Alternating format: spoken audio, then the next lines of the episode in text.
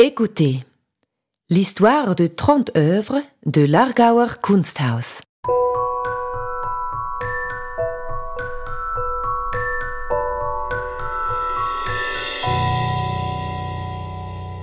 Vous le savez peut-être déjà, l'Argauer Kunsthaus est connu pour sa remarquable collection d'art suisse. Quelques 20 000 œuvres, allant du XVIIIe siècle à nos jours, se trouvent actuellement dans nos dépôts. Elles sont présentées régulièrement dans diverses expositions. Chacune de ces œuvres se caractérise par une biographie propre. Dans notre collection en ligne, nous vous proposons des descriptions d'œuvres relatant leur histoire. En 2022, les expositions sont placées sous le signe de la collection. Pour cette occasion, nous avons sélectionné 30 œuvres que nous vous présentons sous forme audio via le podcast. Peut-être avez-vous l'œuvre devant vous, en vrai ou sur votre écran, pendant que vous écoutez ce podcast. À défaut, fermez simplement les yeux et imaginez l'œuvre vous-même. Nous vous souhaitons bien du plaisir en écoutant et découvrant la collection de l'Argauer Kunsthaus.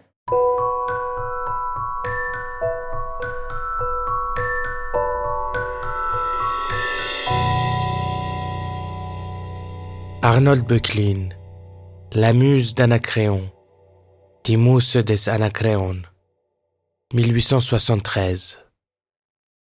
Le tableau fut réalisé à l'occasion d'un concours sur le thème de la joie de vivre, organisé par l'Argauische Kunstverein en 1872 en vue de l'ouverture de sa collection et comptant dix artistes suisses sélectionnés.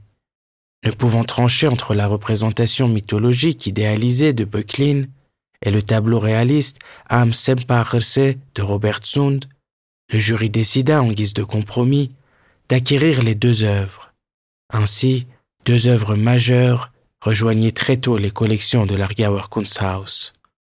Le titre donné par Böcklin fait référence au poète lyrique grec Anacréon, ayant vécu vraisemblablement au VIe siècle avant notre ère. Ces poèmes d'amour et de banquet passés à la postérité sont une source d'inspiration pour la poésie lyrique allemande de la fin du XVIIIe siècle, que l'on retrouve notamment dans les vers de Salomon Gessner et du jeune Goethe. Muse de la poésie tragique et lyrique, Euterpe est habituellement considérée comme la muse d'Anacréon. Le tableau de Böcklin représente Euterpe, cheveux épais aux boucles rouges, légèrement tourné vers la gauche et en contre-plongée. Avec son antique chiton, le sous-vêtement des Grecs, et sa cape rouge dorée tombant de son épaule gauche, elle paraît solennelle. Ses yeux aux nuances mélancoliques regardent dans le lointain. Elle tient dans chaque main une flûte, référence à la tribu traditionnelle de Terpe, la flûte double. L'arrière-plan consiste en un ciel d'un bleu lumineux, accompagné de nuages blancs et de deux troncs d'arbres, dont l'un se dresse derrière la tête du personnage, une composition à laquelle Böcklin aimait recourir et dont il voit les avantages dans son effet sur la figuration du personnage.